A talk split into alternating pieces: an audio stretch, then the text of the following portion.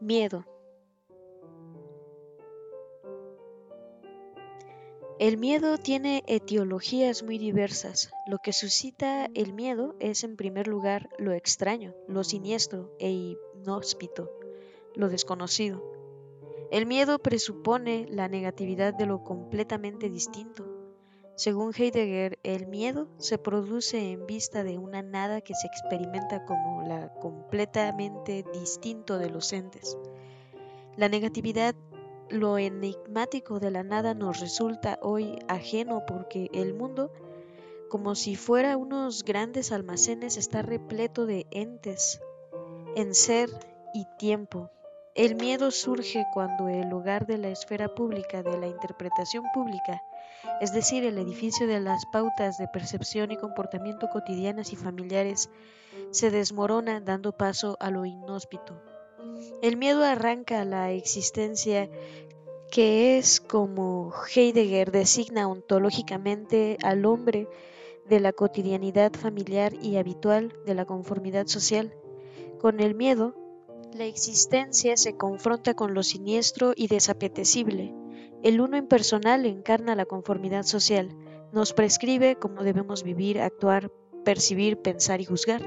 Disfrutamos y nos divertimos como se disfruta, leemos, vemos y juzgamos sobre literatura y arte como se ve y se juzga. Encontramos indignante lo que uno encuentra indignante. La dictadura del uno impersonal enajena la existencia de su posibilidad más propia de ser, de la autenticidad. Con esta forma de compararse con todo, comprendiéndolo todo y quedándose así tranquilizada la existencia, se encamina hacia una enajenación en la que le queda oculta su posibilidad más propia de ser. El derrumbe del horizonte familiar de comprensión causa miedo. Solo el miedo se le abre a la existencia la posibilidad de su poder ser más propio. Lo que hoy impera no es esa uniformidad de todos los demás igual que los demás que caracteriza al uno impersonal. Dicha uniformidad deja paso a la diversidad de opiniones y opciones. La diversidad solo permite diferencias que estén en conformidad con el sistema. Representa una alteridad que se ha hecho consumible, al mismo tiempo hace que prosiga lo igual con más eficiencia que la uniformidad. La pluralidad y la elección fingen una alteridad que en realidad no existe. La propiedad de la que habla Heidegger no eh, eh, tiene nada que ver con lo que nosotros entendemos por autenticidad, incluso se le opone. En la terminología de ser, tiempo, la autenticidad actual sería una forma de impropiedad. La propiedad está precedida del derrumbe de la cotidianidad, arrancada del mundo de uno impersonal, la existencia se ve confrontada con lo siniestro y desapacible que tiene lo inhóspito. La autenticidad de la alteridad, por el contrario, tiene lugar dentro del orden de la cotidianidad. Con el yo auténtico, el yo asume la forma de una mercancía, se realiza consumiendo. Según Heidegger, el miedo guarda una relación muy estrecha con la muerte. La muerte no significa un mero cese del ser, sino un modo de ser en concreto, una posibilidad privilegiada de ser sí mismo. Morir significa yo soy, es decir, llego a ser mi yo más propio. Frente a la muerte se despierta una resolución recóndita y que tiene que ver con el miedo de sí misma al ser sí mismo propio y decir la muerte, por lo tanto, es mi muerte. También tras lo que se da en llamar el giro, que marca un inciso radical en el pensamiento de Heidegger, la muerte sigue significando más que el cese de la vida.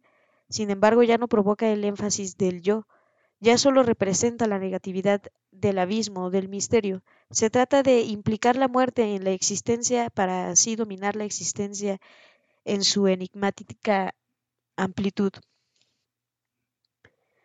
El Heidegger tardío designará la muerte también, la urna de la nada. La muerte es algo. En algún aspecto será jamás algo meramente existente, pero que sin embargo campa y que campa incluso en el misterio del ser mismo. La muerte inscribe en el ente la negatividad del misterio del abismo de lo radicalmente distinto. En los tiempos actuales, que aspiran a proscribir de la vida toda negatividad, también enmudece la muerte. La muerte ha dejado de hablar, se le priva de todo el lenguaje, ya no es un modo de ser, sino solo el mero cese de la vida, que hay que postergar por todos los medios. La muerte significa simplemente la desproducción, el cese de la producción. La producción se ha totalizado hoy convirtiéndose en la única forma de vida.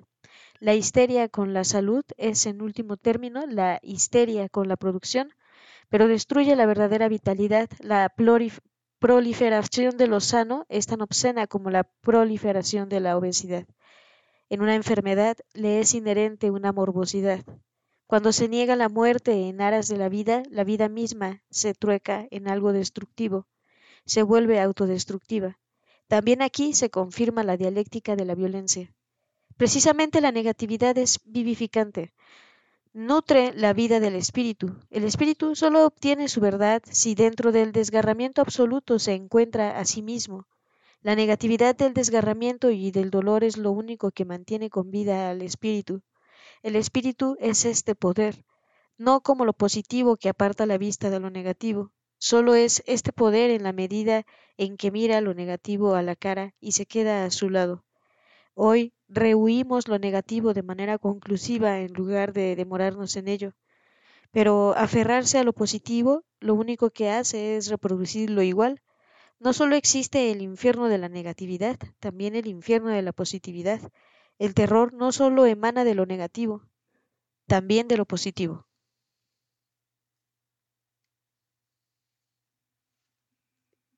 El miedo que provoca el derrumbe del mundo familiar es un miedo profundo, que se asemeja a aquel aburrimiento profundo. Lo que caracteriza el aburrimiento superficial es un inquieto agitarse hacia afuera. En el aburrimiento profundo, por el contrario, a uno se le escurre lo existente en su conjunto. Pero en este fracaso, según Heidegger, se encierra en un aviso, un llamamiento, que exhorta a la existencia a resolverse a actuar aquí y ahora. El aburrimiento profundo hace que afloren aquellas posibilidades de actuar que la existencia podría aprovechar, pero que precisamente quedaban baldías en esa situación en la que uno se aburre. El aburrimiento profundo exhorta a la existencia a abordar su posibilidad más propia de ser, es decir, a actuar. Tiene un carácter apelativo, habla, tiene voz, ese aburrimiento actual que acompaña a la hiperactividad se queda estupefacto y sin habla, se vuelve mudo, se elimina con la siguiente actividad, pero ser activo no significa todavía actuar. En el Heidegger tardío, el miedo se explica en función de la diferencia ontológica, de la diferencia entre ser y ente. El pensamiento tiene que resistir ese enigmático y abisal ser sin ente, para adentrarse en un espacio todavía virgen. En cierto sentido, el ser antecede al ente y hace que se muestre en cada caso bajo una luz determinada. El pensamiento ama el abismo, le es inherente un valor sereno para enfrentarse a un miedo es esencial. Cuando falta este medio continúa lo igual, el pensamiento se pone a merced de la voz siliente. Lo que templa con los horrores del abismo, el horror lo libera del aturdimiento que provoca el ente, asemeja a aquel dolor en el que se desvela la alteridad esencial de lo ente frente a lo habitual. Lo que hoy impera es una indiferencia ontológica. Tanto el pensamiento como la vida se vuelven ciegos para su nivel de inmanencia. Cuando no hay contacto con ese nivel persiste lo igual, lo que Heidegger llama ser, designa este nivel de inmanencia. Es aquel nivel óntico en el que el pensar arranca de nuevo. El contacto con ese nivel es lo único que hace que comience algo totalmente distinto. En este sentido, también escribe Deleuze. Tomando el término en un sentido literal, yo diría que están haciendo el idiota. Hacer el idiota, hacer el idiota ha sido desde siempre una función de la filosofía. Hacer el idiota es romper con lo predominante, con lo igual, eso inaugura aquel ámbito virginal de la inmanencia y hace que el pensar se vuelva receptivo para la verdad, para el acontecimiento que estrena una nueva relación con la realidad. Entonces aparece todo bajo una luz totalmente distinta. El nivel de inmanencia del ser solo se alcanza a través del miedo. libera el pensar de los entes intramundanos que nos agobian, de ese aturdimiento que provoca lo igual y que Heidegger llama olvido del ser. Aquel nivel de inmanencia del ser es virginal, todavía no tiene nombre, pero si el hombre ha de volver a venirse con la vecindad del ser, entonces primero tiene que aprender a existir prescindiendo de nombres. El miedo actual tiene una etiología completamente distinta. No se explica ni en función del derrumbe de la conformidad cotidiana ni del enigmático ser abismal, más bien se produce dentro de su consenso cotidiano. Es un miedo cotidiano, su sujeto sigue siendo el uno impersonal. El yo se orienta en función de los demás y se vuelve inseguro cuando cree que no puede mantener el paso. De este modo, la noción de qué es lo que los demás piensan de uno y qué es lo que piensa que uno piensa de ellos pasa a ser una fuente de miedo social. Lo que agobia y destroza a la persona singular no es la situación objetiva, sino la sensación de desventaja en comparación con otros que resultan significativos. La existencia de la que habla Heidegger, que está resuelta en su posibilidad más propia de ser y hacer verdaderamente sí misma, no es guiada desde afuera, se guía desde dentro. Se parece a un giroscopio que tiene un centro interior y que está fuertemente orientado a su posibilidad más propia de ser. En ello se opone al hombre a, a radar, que vive dispersándose y se pierde hacia afuera. La orientación hacia el interior hace que resulte superflua esa permanente comparación con los demás a la que se siente forzado el hombre guiado desde fuera. Hoy muchos se ven aquejados de miedos difusos, miedo a quedarse al margen, miedo a equivocarse, miedo a fallar, miedo a fracasar, miedo a no responder a las exigencias propias, este miedo se intensifica a causa de una constante comparación con los demás. Es un miedo lateral, a diferencia de ese otro miedo vertical que se da en presencia de lo totalmente distinto, de lo desapacible y siniestro de la nada. Hoy vivimos en un sistema neoliberal que elimina estructuras estables en el tiempo, que para incrementar la productividad fragmenta el tiempo de vida y hace que lo vinculante y obligatorio se vuelva obsoleto. Esta política temporal neoliberal genera miedo e inseguridad, y el neoliberalismo individualiza al hombre convirtiéndolo en un aislado, empresario de sí mismo. La individualización que acompaña a la pérdida de la solidaridad y a la competencia total provoca miedo. La pérfida lógica del neoliberalismo reza. El miedo incrementa la productividad. Y bueno, pues hasta aquí nos vamos a quedar por esta ocasión. En la siguiente, umbrales. Hasta la próxima.